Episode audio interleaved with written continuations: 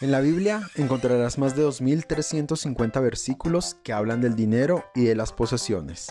En este podcast aprenderás a tomar decisiones basadas en lo que dice la palabra de Dios. Yo soy el Verdaza, la voz de Bibliofinanzas. Bienvenidos. Hola, hola, bienvenidos nuevamente a su podcast Bibliofinanzas. En este episodio hablaremos acerca del trabajo. ¿Qué dice la Biblia respecto al trabajo? ¿Cuál es nuestra actitud respecto al trabajo y cuál es la recompensa que Dios ofrece a aquellos que son diligentes en su área laboral? Entonces, bueno, vamos a comenzar. Bienvenidos. Bueno, no sé si alguna vez has escuchado o has oído comentarios de personas que afirman que el trabajo lo hizo Dios como un castigo. Y sin embargo, pues leyendo la palabra de Dios descubrimos que las cosas no son como tal vez lo hemos creído, como tú creíste. Tal vez permitiste que esta idea general se incrustara en tu mente, pero no es así. El trabajo fue diseñado por Dios y esto sucedió justo antes del pecado. Y esto lo podemos confirmar leyendo Génesis 1.28, donde dice así. Dios le dio su bendición a Adán y a Eva. Sean fructíferos y multiplíquense. Llenen la tierra y gobiernen sobre ella. Reinen sobre todos los peces del mar, las aves del cielo y los animales que corren por el suelo.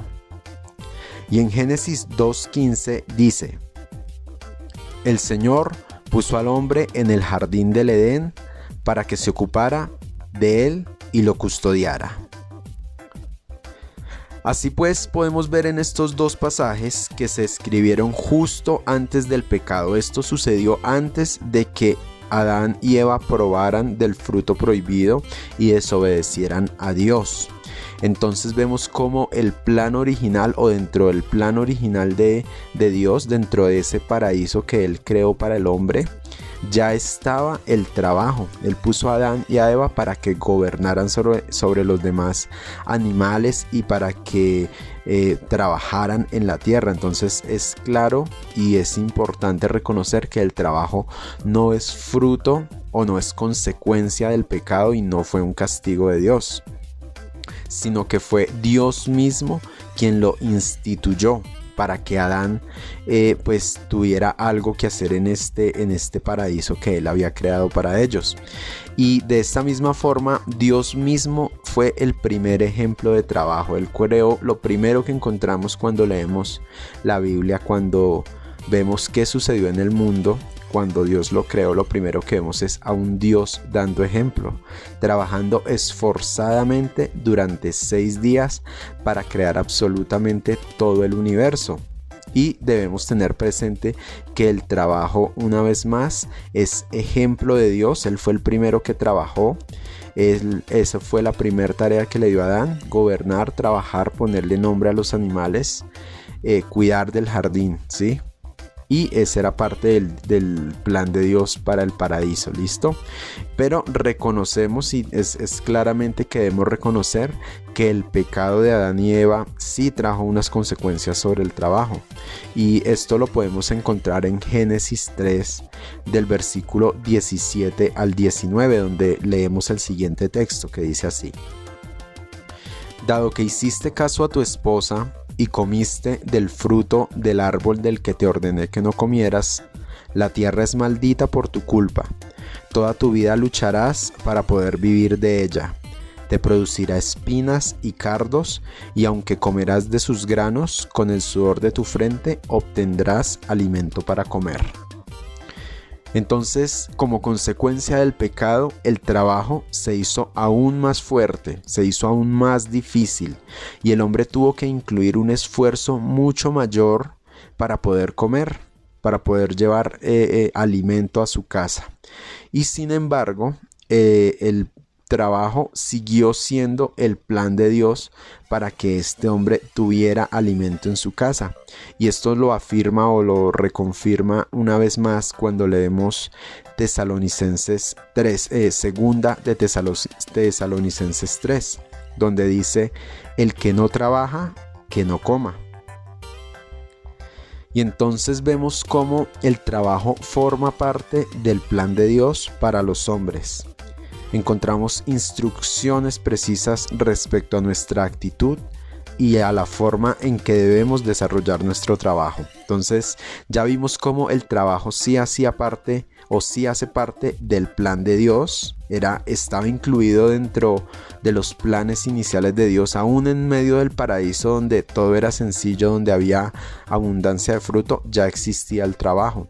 Y después del pecado vemos como eh, también el trabajo, a pesar de que era más difícil, seguía siendo el plan de Dios para que el hombre llevara alimento a su casa. Y vemos también aquí en Eclesiastés 9:10 dice, todo lo que hagas, hazlo bien, pues cuando vayas a la tumba no habrá trabajo, ni proyectos, ni conocimiento, ni sabiduría. Entonces vemos cómo el trabajo hace parte del propósito del hombre aquí en la tierra. Mientras estemos en la tierra, como hombres debemos hallar una labor, debemos hallar una actividad y debemos hallar un propósito en nuestra vida. Pero adicional a eso nos recuerda que debemos hacerlo bien. Y en Efesios 6 del versículo 7 al versículo 8 dice también, realicen su trabajo de buena gana, como un servicio al Señor y no a los hombres, pues deben saber que cada uno, sea esclavo o libre, recibirá del Señor según haya hecho de bueno y en Proverbios 12:27 dice, los perezosos ni siquiera cocinan la presa que han atrapado, pero los diligentes aprovechan todo lo que se encuentran. La excelencia, la diligencia, la buena actitud, la eficiencia y la obediencia hacen parte de las cualidades de un trabajador formado por la sabiduría que encontramos en la Biblia vemos cómo se habla directamente a esclavos.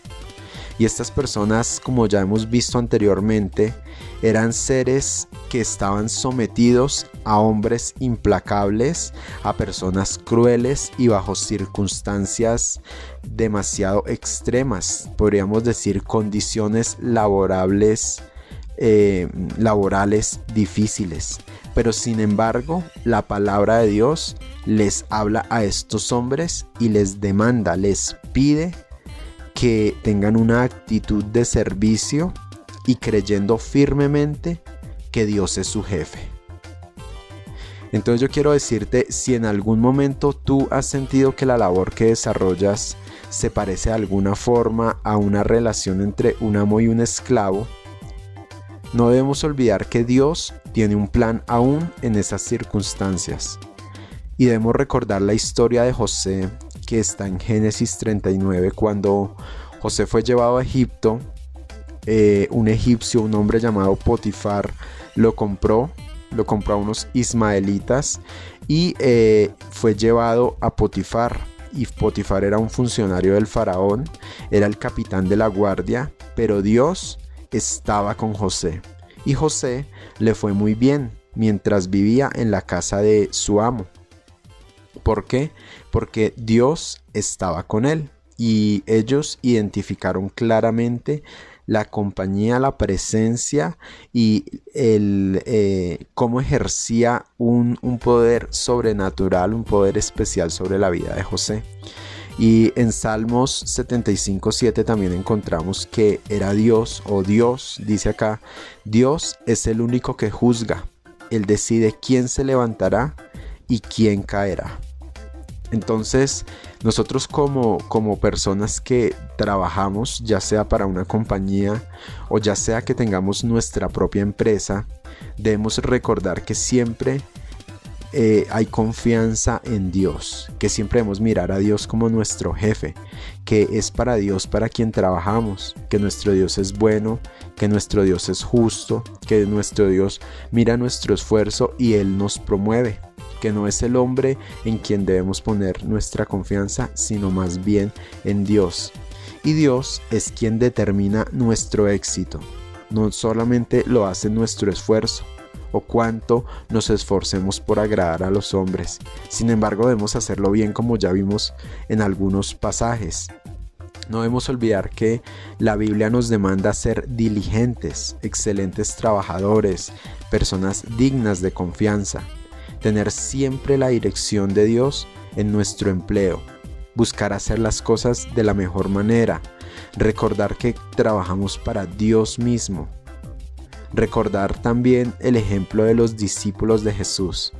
Yo quiero que pienses eh, cuando Jesús fue a buscar a sus doce discípulos y muchos abandonaron las actividades que estaban haciendo y fueron detrás de Jesús y sabían que él tenía algo especial y él nunca nunca vemos en la Biblia a Jesús hablando de dinero con sus discípulos, diciéndole a alguno de los discípulos, Jesús, ¿cuánto me vas a pagar por hacer esa obra que, que vamos a ir a hacer? Que muchas veces, eh, o no sé si ellos sabían o tenían claro, qué era lo que iban a hacer. Jesús simplemente les dijo, vamos a pescar hombres. Y yo aquí lo que quiero enseñarte o mostrarte es que muchas veces nosotros trabajamos únicamente por el salario, por la retribución de nuestra labor. Y sin, embargo debemos recordar que Dios nos anima a trabajar con la mejor disposición, porque el trabajo dignifica, trae honor a la vida del hombre y forma nuestro carácter.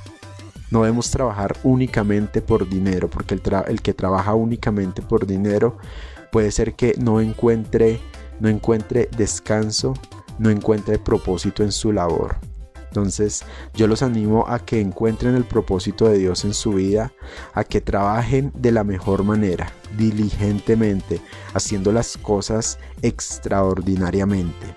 Un empleado ordinario hace simplemente lo que tiene que hacer, pero un empleado extraordinario hace mucho más de lo que tiene que hacer, guardando siempre las proporciones y el equilibrio con su vida familiar y con su vida personal, con su, con su relación con Dios y con su relación con las personas que lo rodean.